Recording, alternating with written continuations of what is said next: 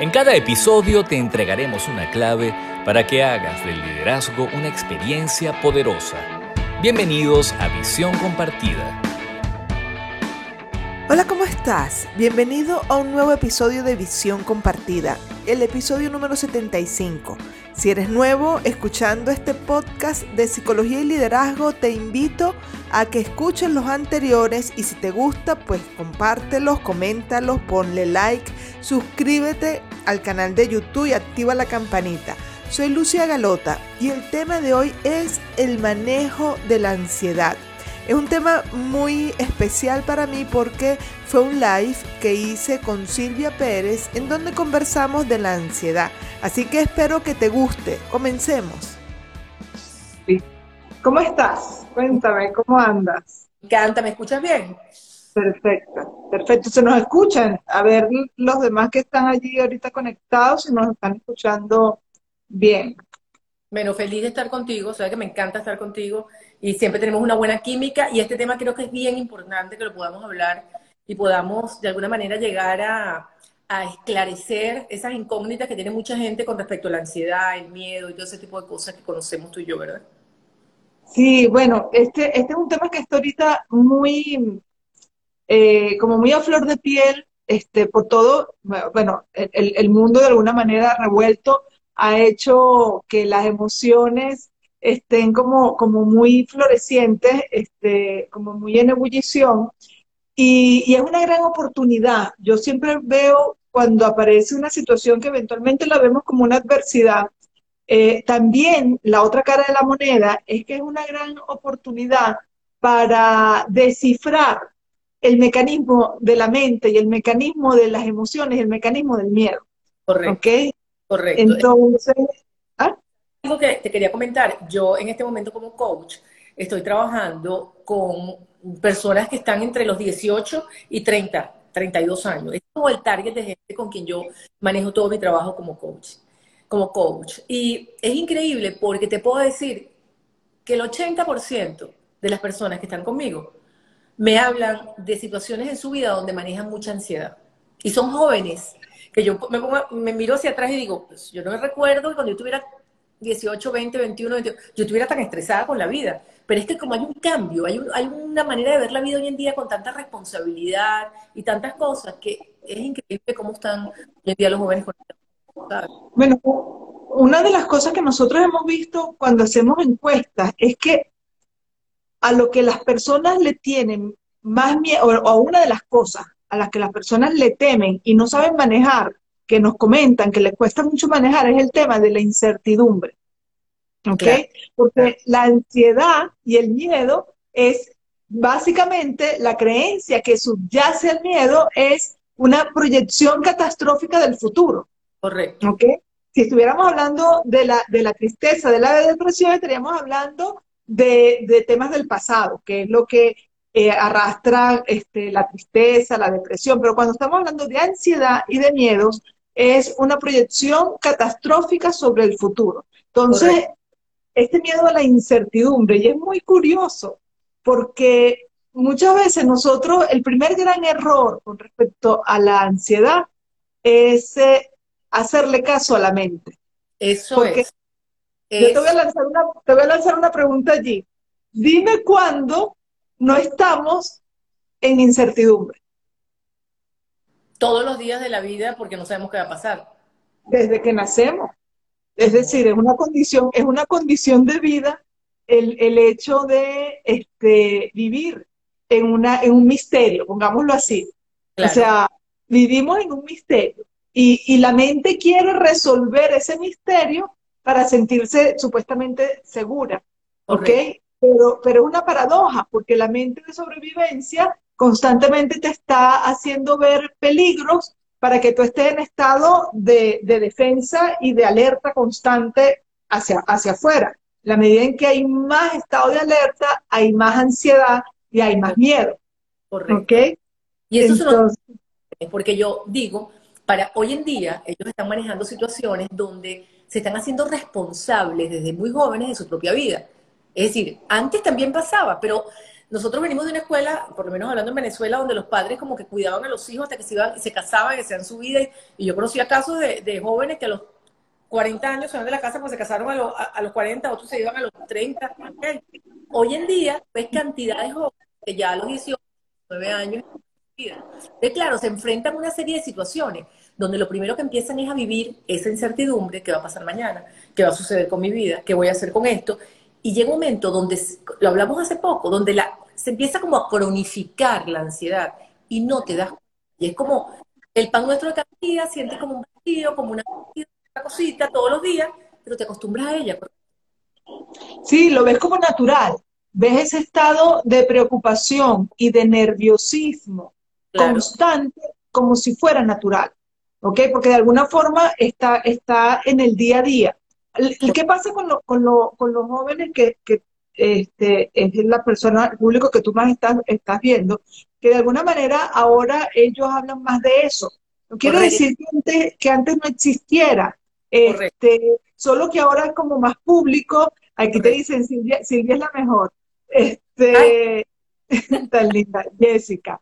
Este, entonces, ahora se hace como más, más público, más, más notorio, el, el, porque la gente habla mucho más sobre ese tema. Antes quizás era, era algo que, que se hablaba de repente en los consultorios, pero que, que, no necesariamente era un punto tocado. Yo voy a leer aquí una frase de Ignacio de Loyola, que para mí es como la, la que las personas que aplicaran esa, esa frase resolverían cualquier situación de, ansiedad, que la, que la tomaran como, como algo eh, de cultura de vida, algo de, de, su estilo de vida, y es, haz las cosas como si todo dependiera de ti y confía en Dios como si todo dependiera de Él. Qué bello, qué espectacular. Haz las cosas como si todo dependiera de ti, porque ¿qué, ¿qué, es lo que me termina diciendo la gente cuando yo le digo, ajá, experimenta esa sensación y ríndete a ella, experimentala, no le tengas miedo, ¿ok? Este, y, cuando, y cuando les digo, ¿sabes qué? Es que la vida eh, fluye de manera espontánea siempre, uno no la controla. Uno lo que controla es cómo se enfrenta a eso que está sucediendo. Y entonces la gente suele decir, ah, bueno, entonces no voy a hacer nada. Entonces no hay nada que yo pueda hacer para que las cosas pasen. No, no, no, sí, haz, todo como si dependiera de ti. Pero déjale los resultados a Dios. ¿Ok? Déjale los resultados que no... De, ah, cuando te pones a luchar es cuando viene el desgaste. Claro, cuando hay, cuando hay la resistencia, pero vamos, vamos a un desgaste más atrás. La mayoría de las veces el desgaste es sobre cosas que no han pasado. Correcto. Es la mente contándote una historia de las cosas muy malas que van a pasar. Correcto. ¿Ok? Pero el sufrimiento es real, el sufrimiento lo estás viviendo aquí. Cuando, cuando tú hablas con las personas, yo recuerdo este, cuando me he reunido con, con algunos algunas personas con las que he trabajado este tema, y ellos dicen, pero es que, ¿cómo es que no estoy alcanzando lo que me había imaginado que iba a alcanzar para este momento de mi vida? Tengo 30 años y yo pensé que para, para este momento yo ya tenía que tener todo, todo resuelto, tenía que tener una estabilidad económica, y entonces la historia de la mente contándose una historia catastrófica, ¿ok? Y, y el pero el sufrimiento es real, el estrés es real. Eh, y es como, como yo le doy constante credibilidad a, todas las... Bueno, es que yo, Lucía, en mi, en mi trabajo como coach, yo te voy a decir algo. Yo amo mi trabajo, pero he aprendido a amar mucho más a los que vienen a mí y los que se quedan conectados conmigo, porque llega un momento donde yo creo que las vivencias, el hecho de, el hecho de yo haber vivido una serie de situaciones en mi vida, te da como la apertura de poder comunicarte con ellos de una manera mucho más relajada. Porque no puedes decir, a mí me pasó y no pasó nada. Vas a salir de ahí.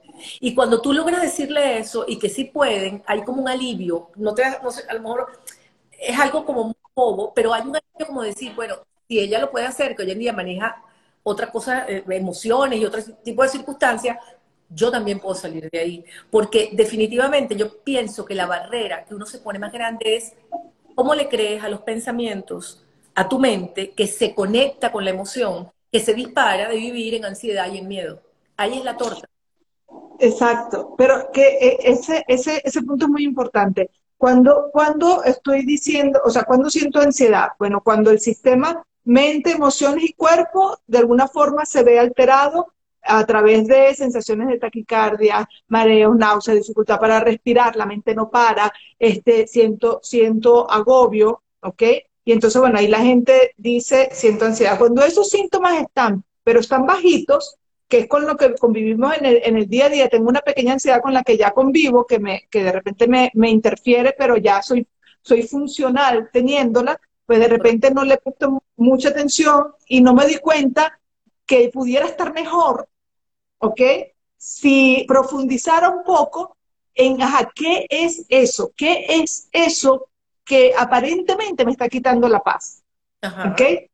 Que aparentemente me está quitando la paz. Pero las personas quieren resolver la ansiedad desde el cuerpo, las emociones y la mente. Pero Correcto. desde allí no se resuelve la ansiedad. Es como resolver la ansiedad desde la mente, las emociones y el cuerpo, es como si hubiese fuego en una casa y tú quisieras apagar el fuego dentro del fuego. Correcto, no, ¿Okay? lo, vas a... no lo puedes, no lo puedes hacer allí. ¿Ok? Tú no, tú no puedes meterte dentro del fuego y, y, y, y, poner la manguera, tienes que ponerte afuera, poner distancia y ponerle la manguera afuera para que el fuego se apague, ¿ok? Pero las personas, este, de alguna manera quieren resolver la ansiedad a través de aquello que la genera, que es la mente y las emociones y el cuerpo. Eso no se puede.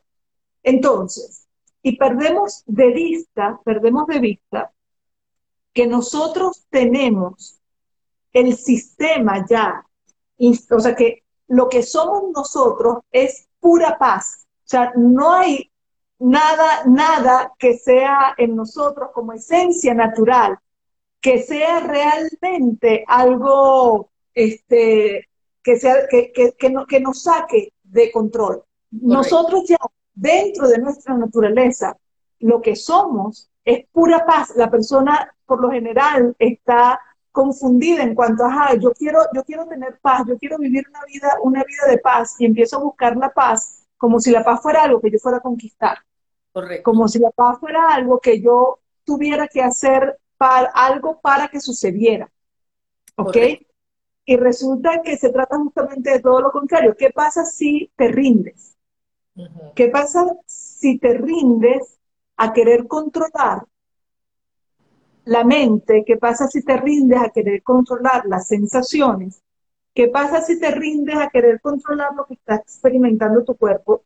Y sencillamente en esa rendición la permites. O sea, permites lo que está pasando y permites experimentar lo que tú llamas ansiedad, lo que le tienes tanto miedo.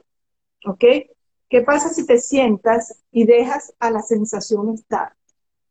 Cuando la persona hace eso, tú lo, tú lo has eh, experimentado con, tu, con tus coaches, claro. este, lo, hemos, lo hemos conversado, que cuando hablas y trabajas esta técnica con tus coaches, las personas comienzan a detectar ese espacio de silencio y de paz, que cuando estás metida en el fuego, claro, no puedes pero, ver que afuera claro. está, que afuera está seguro.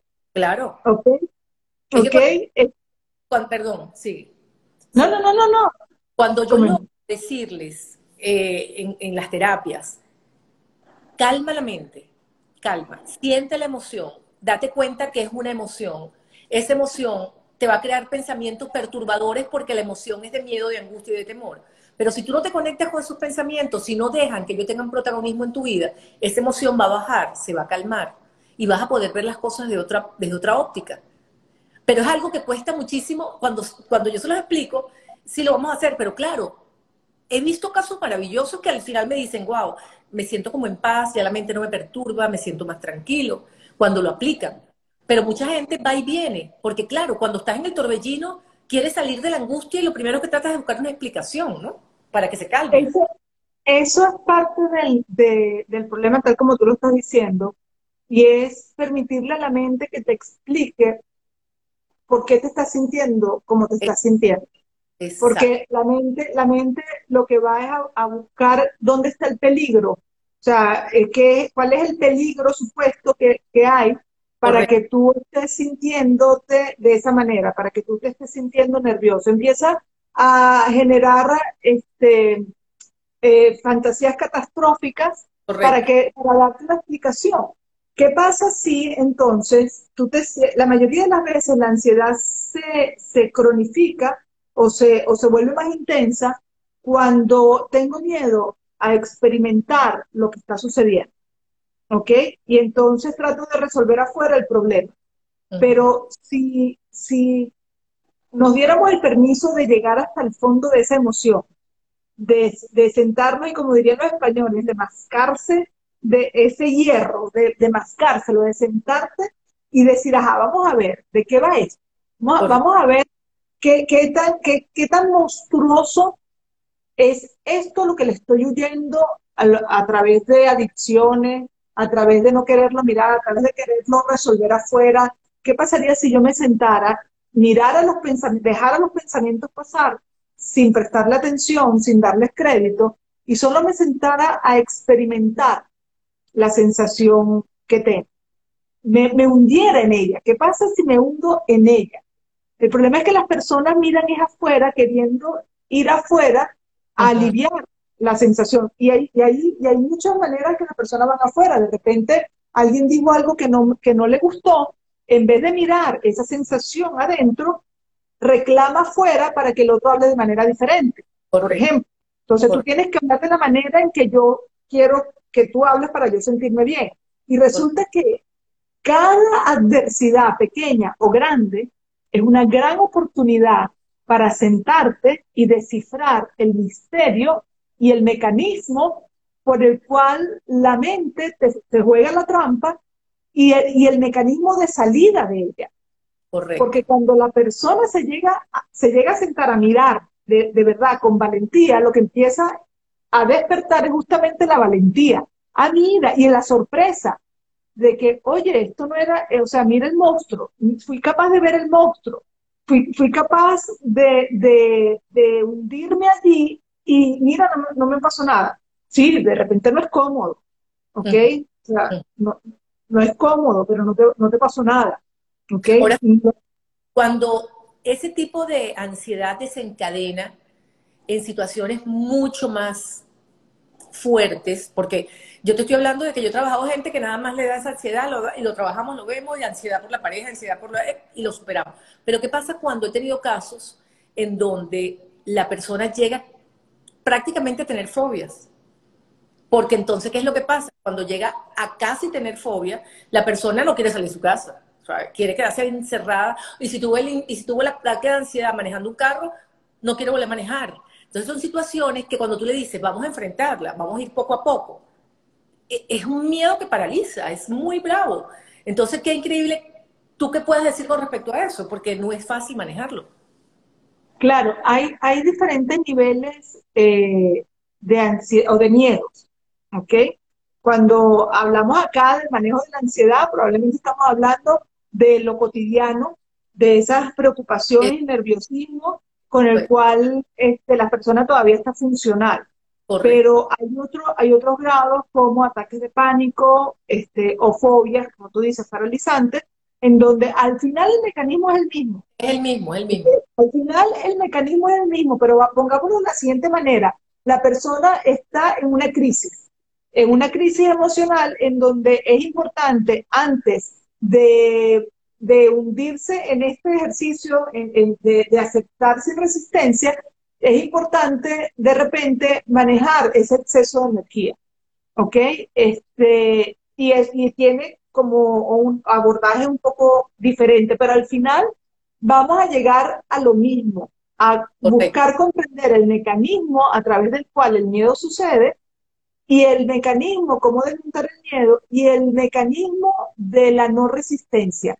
¿Qué significa no resistirte? ¿Qué significa rendirte a eso? ¿Qué significa este, eso a lo que tanto le tienes miedo? Porque hay que empezar eh, con, la, con, los miedos a cuestionar a la mente. porque uno, uno eventualmente cuestiona, es la circunstancia, empieza a creerle a la mente y empieza a cuestionar las circunstancias. Es que yo debería estar de, otra manera, es que las cosas deberían estar de una manera diferente, es que esto no debería haber pasado así. ¿Okay? ¿Qué pasa si empiezas a cuestionar la mente? Y, este, ajá, ¿y qué pasa porque sea de esta forma? Esta, es, así es como es. como hay, hay, una, hay una canción, no me acuerdo cuál, que dice, la verdad la verdad no es, no es mala, solo que es incambiable. Algo así es, pero que tiene que ver con que, con que lo que pasa es lo que es, la vida es como es. Y, y el miedo de alguna manera es esa necesidad de querer controlar aquello que es incontrolable. Correcto, correcto. ¿Ok?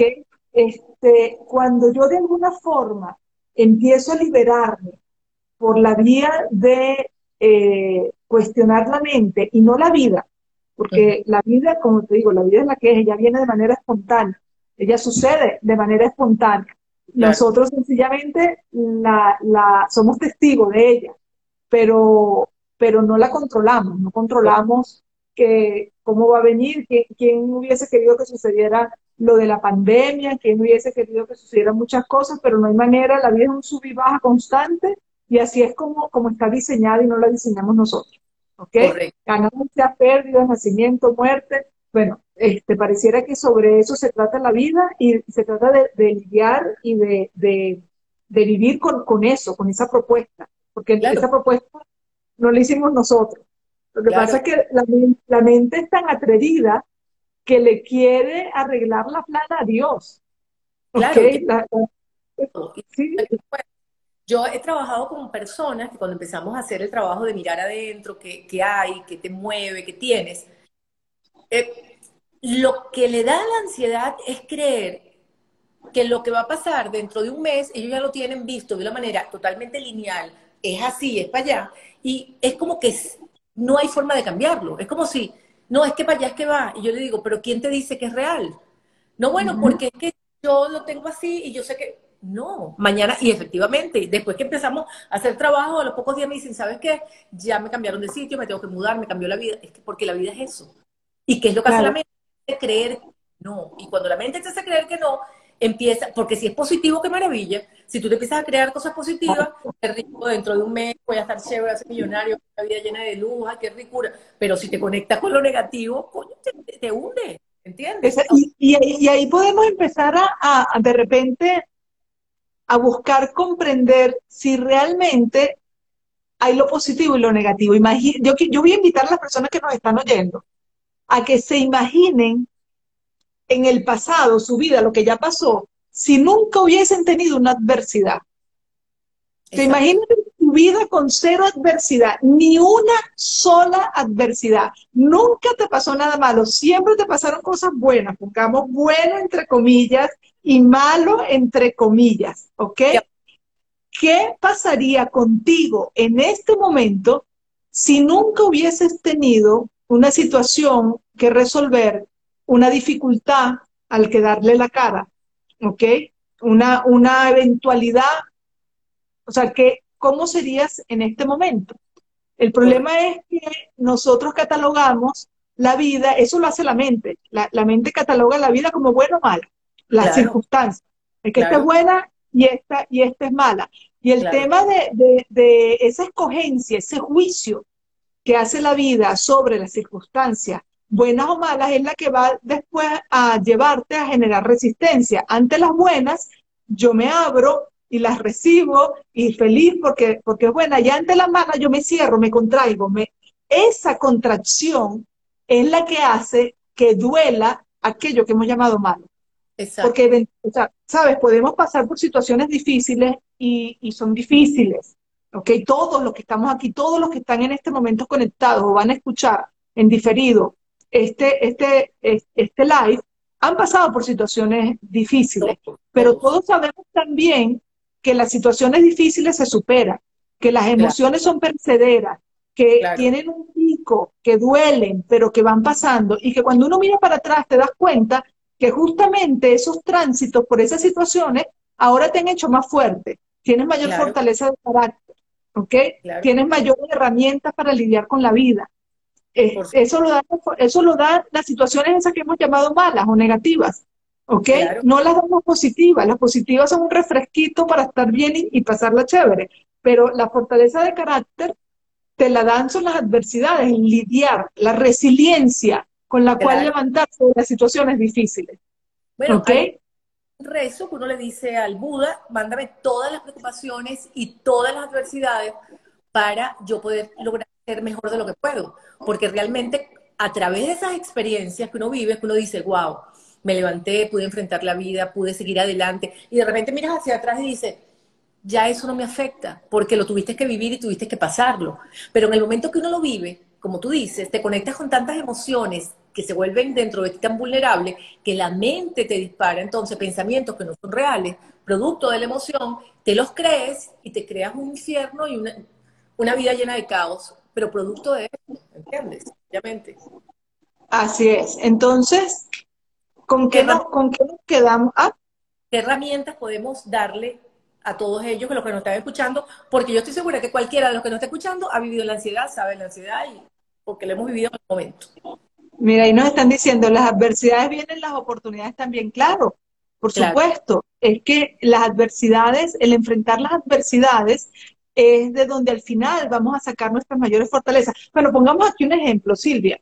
Este, tú eres una dura del gimnasio y, a tu edad, que la edad de la, de la, de la, de la belleza y de la juventud, tú estás, pero divina, pero eso a fuerza, a fuerza de qué? Vamos a ver. Yo que soy una perezosa para el gimnasio, ¿ok? a, ver, si, tú vas, si tú vas al gimnasio a sentarte, a tomarte, a tomarte una merengadita de, de, proteínas y miras a lo lejos como la gente hace, tú vas a lograr la fortaleza física. No, es que esto ha sido toda la vida constancia, estar despierta, no me provoca y me levanto y voy. Eh, si no, no lo hubiera logrado. Perseverancia, constancia, estar despierta conmigo misma cuando no quiero. Cuando estoy cansada me tomo un, fraquito, pero sigo haciendo mi vida, sigo construyendo, porque es la única manera de uno, o sea, yo no lo hice con la finalidad de llegar a la edad que tengo en estas condiciones, hice con finalidad de sentirme bien, y la vida me dio de vuelta eso, eso lo tenemos que hacer igual con los pensamientos y con la, y con la vida en general. Exacto, como, como producto de situaciones que tú este, tienes que asumirla eh, con un poco de esfuerzo, termina dándote grandes retribuciones. ¿Ok? Eso mismo pasa con, la, con las adversidades, eh, pongámoslo así, los retos diarios. Cuando tú los enfrentas y te esfuerzas por, por superarlos, al final eso va a traer retribución. Y hay, una, hay, un, hay un pasaje de la, de la Biblia que a mí me encanta, pero mi memoria no es muy buena, pero dice algo así como, este, no te afanes por, lo, por los problemas futuros, que ya la vida en este momento tiene su propia su propio afán. No te, no te preocupes por lo de adelante, que ya ahorita la, la vida tiene su propia, su propia dinámica. Entonces encárgate de la dinámica de ahorita y deja a la, a la mente este, tranquila, es decir, no le prestes atención a, cuando la mente te propone que hay que estarse eh, preocupando por fantasías catastróficas, que si te pones a, a mirar todas las fantasías que has tenido a lo largo de tu vida y cómo son esas fantasías que, que, nunca han sido verdad y que cuando sucede alguna situación adversa has podido darle la cara y has podido resolverla, ¿ok? Si estás aquí escuchándonos es por eso, porque has podido darle la cara a tus situaciones adversas en el pasado y ahorita estás aquí bien, habiendo resuelto tus situaciones adversas y cada vez que aparece una, la resuelve, cómo se resuelve, cómo suceda, cómo la vida permita que se resuelva, ¿ok? Entonces comienza a cuestionar o comienza a mirar la mente desde otro ángulo. Esa es la primera herramienta. Comienza a mirar la mente desde otro ángulo sin creerte tanto lo, que, la mente... Exactamente. Esa es, esa es la primera recomendación. Eso es. Este porque sabes que también sucede. Esto va a ser un tema que después lo vamos a poder trabajar. Ya, ya hicimos un espacio para las parejas, ¿no? Quiero que hablamos de las parejas, las parejas tóxicas. Las parejas tóxicas. Tóxicas, pero también es importante recalcar que parte de los problemas en las relaciones de pareja muchas veces viene porque salen los celos, sale, y eso es de justamente, quiero hablar por lo menos de celo, o de querer poseer, o de, porque la mente te crea historias y te crea situaciones que no son reales, tú te las crees y actúas basado en lo que tu mente te es y no es real. Así es, y vuelves una torta la relación.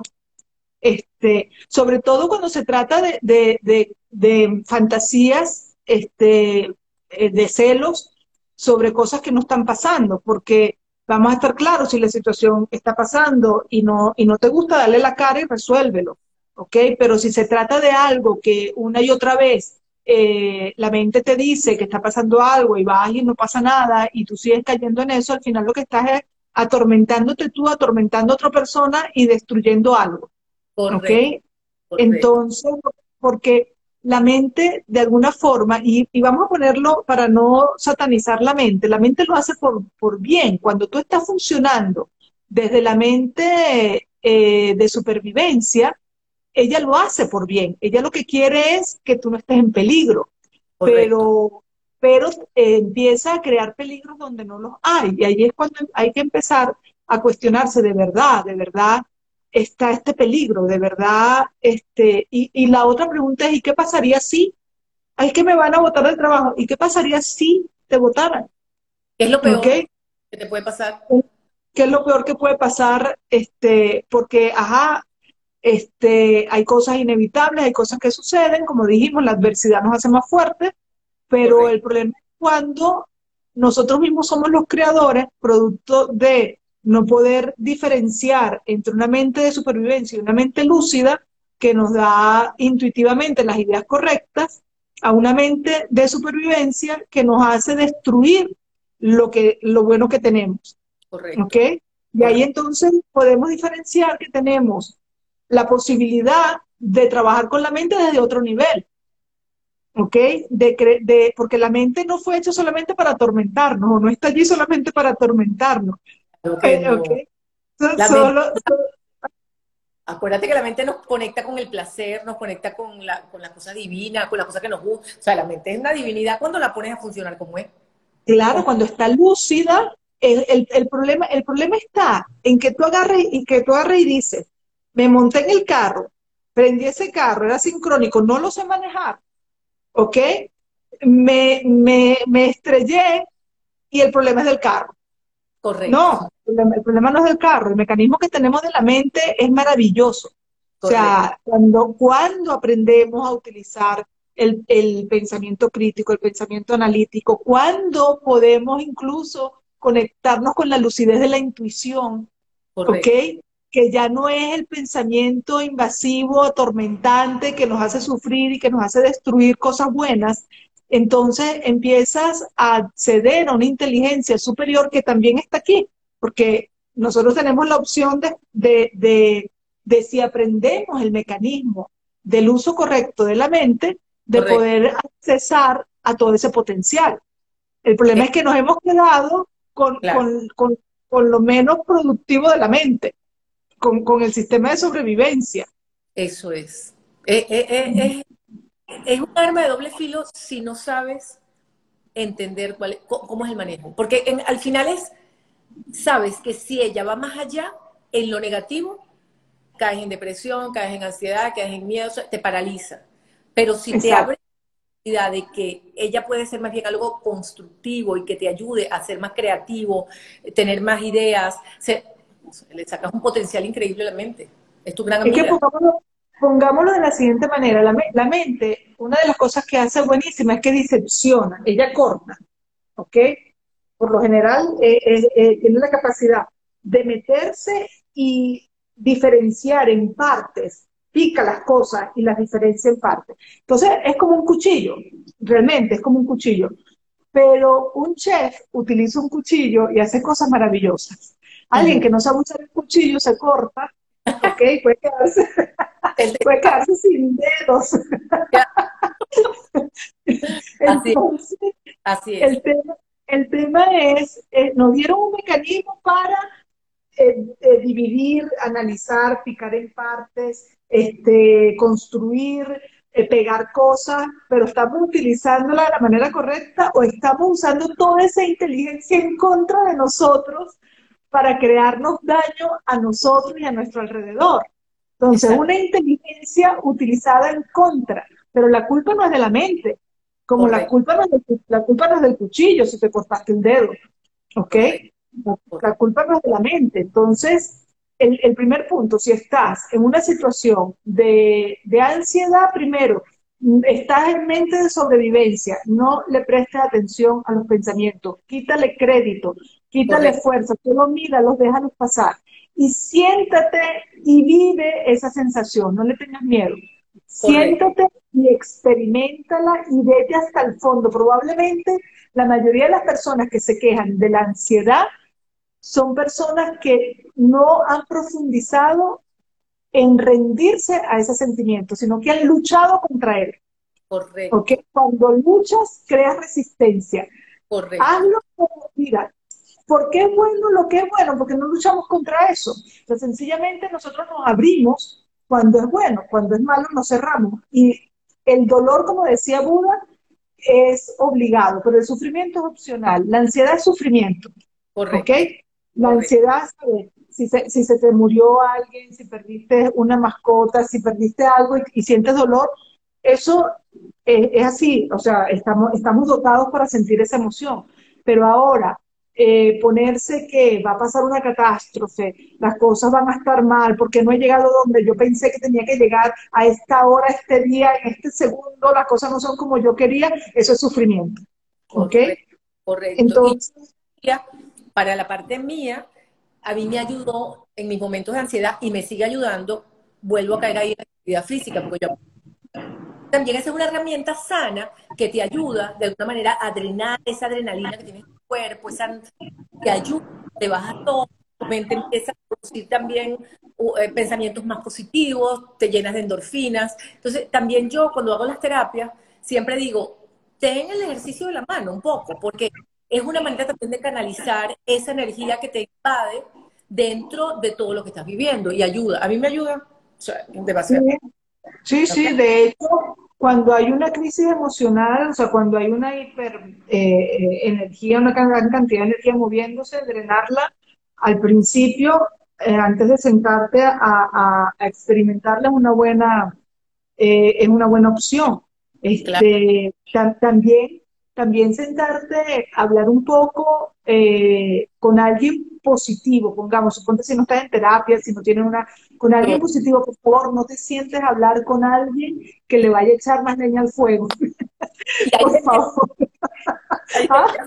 Hay, gente terrorífica, como dice George Harris en un programa, él dice, yo cuando me dio COVID, yo no, Dios mío, yo no quiero oír a la gente que venía y me decía, te vas a morir, te va a dar esto, te va porque entonces mi mente se me pone así, yo no quiero gente así. Uno tiene que buscarse gente que cuando tú le digas, esto, tengo un COVID, no te va a pasar nada, vas a salir buenísimo. Y eso es un chiste hoy en día, eso no pasa nada, que no tiene COVID no está al día. Ya, se acabó el cuento. Exacto, sí, alguien... Innecesaria, innecesaria. Sí, sí, tienes, que buscar exactamente esa persona que pueda hacer eh, que, esa, que esa experiencia se proporcione que, esa, que ese tormento interno se proporcione y no que venga alguien este, que, le, que, justamente te la haga agrandar más y que, el, que el, y que el drama pase a ser melodrama.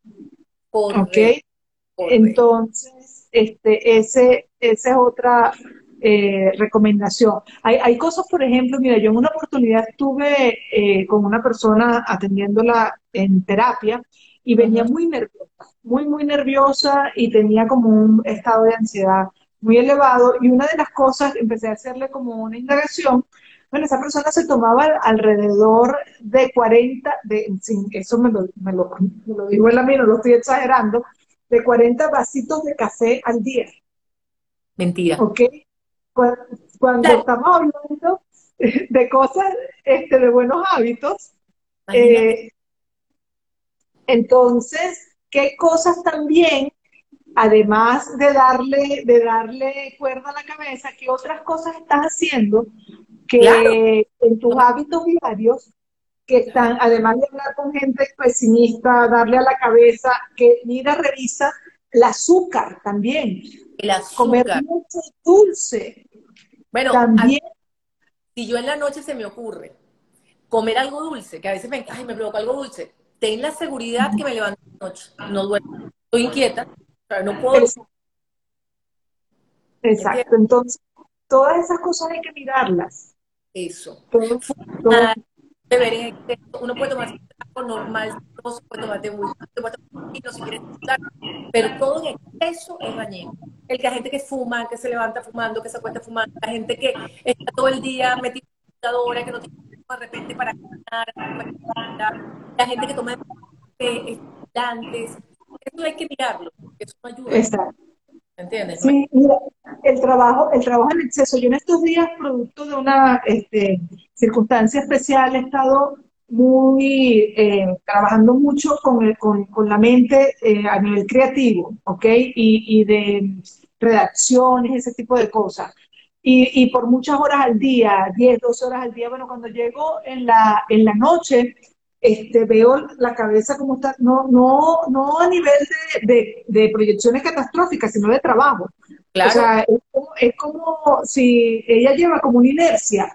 Y no es, no es que se detiene de una vez. Si tú vas a irte a dormir, eh, como les digo, es una circunstancia especial en, en, mi vida que yo digo, bueno, la tengo que hacer, me toca. Este, pero lo común es que yo paro temprano, 5 o 6 de la tarde, y tomo horas de descanso hasta el momento de dormir y así la mente, esa inercia que lleva de trabajo productivo se va calmando. Porque si no, si te trabajas hasta tarde y te acuestas, la mente queda con la inercia de la actividad y termina demorándose en calmar. Totalmente. Y te agotas. Te agotas durmiendo. Te levantas agotado. Y los mismos sueños. Los sueños empiezan a ser entonces perturbadores. Este, y la gente no es que tuve pesadilla, no sé qué, y, muchos están conectados con el hecho de que no estás teniendo eh, buenos hábitos de descanso. Eh, eso de, o, ponerte a ver noticias para dormir, o películas que te alteran, películas que te ponen mal para irte, para irte a dormir, cosas como esas, pequeñas cosas hay que, que hay que mirarlas. Entonces, bueno, mi Silvia, Qué feliz de, estas conversaciones este, tan ricas contigo. En algún momento, ¿tú te acuerdas nuestra, nuestra conexión que teníamos en la época de Unión Radio, que trabajábamos? Teníamos un programa a las dos divino, un programa la que, mega.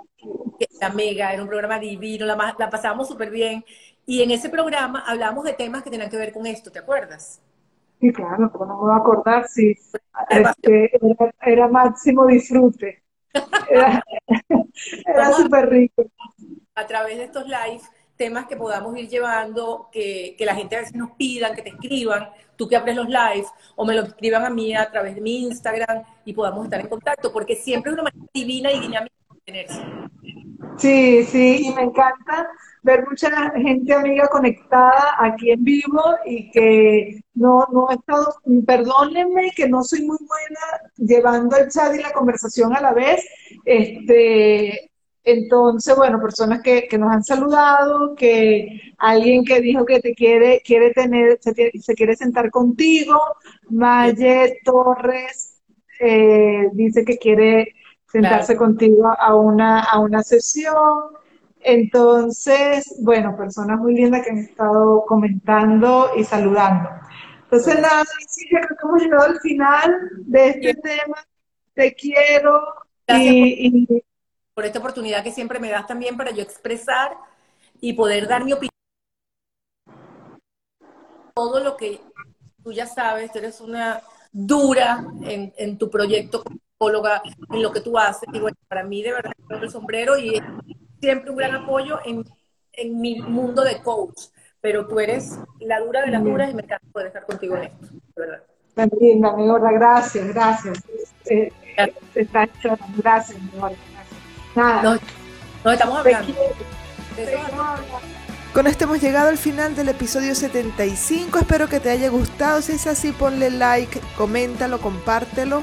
Y desde ya estás súper invitado al nuevo episodio. Que estés muy bien. Chao, chao.